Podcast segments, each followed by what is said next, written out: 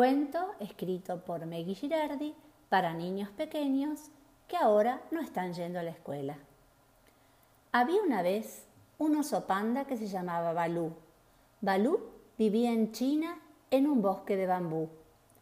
A los osos panda les encanta el bambú, así que él estaba lo más contento, trepado a las cañas, come que te come. Pero los pandas tienen un problema, es que quedan muy pocos osos de ese tipo en el mundo. Por eso, Balú en el medio de su bosque estaba solo, y por más que comía requete bien, descansaba y dormía fantástico, quería tener algún amigo.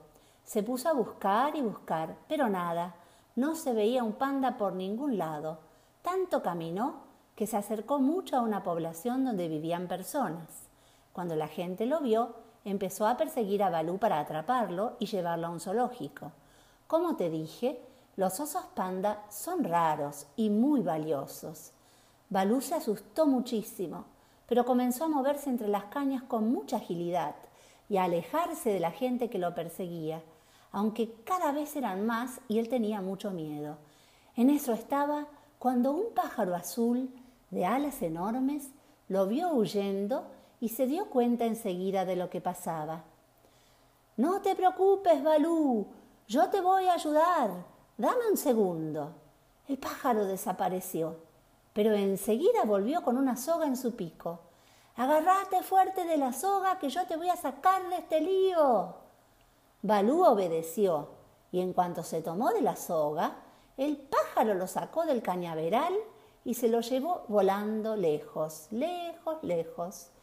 Luego empezó a bajar y Balú vio que estaban descendiendo en otra aldea donde también estaba lleno de gente. No, no, aquí no me dejes, le gritaba. Pero el pájaro no le hizo caso.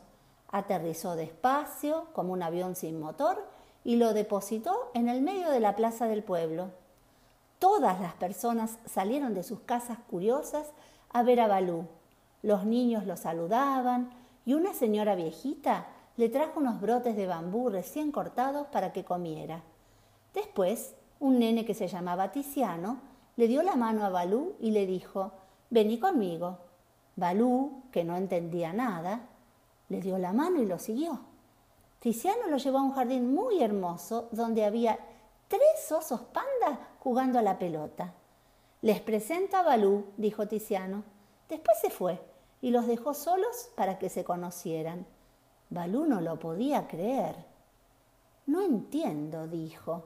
Fui a otro pueblo donde había humanos y me persiguieron, pero aquí me recibieron, me dieron comida y me trajeron a, jugar con ustedes.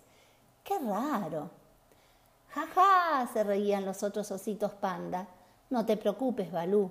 A nosotros nos pasó lo mismo, pero lo entendimos. Es que las personas no son todas iguales. Balú se quedó pensando, eh, pero no mucho. Enseguida se puso a jugar al fútbol con sus nuevos amigos. Y colorín colorado, este cuento se ha terminado.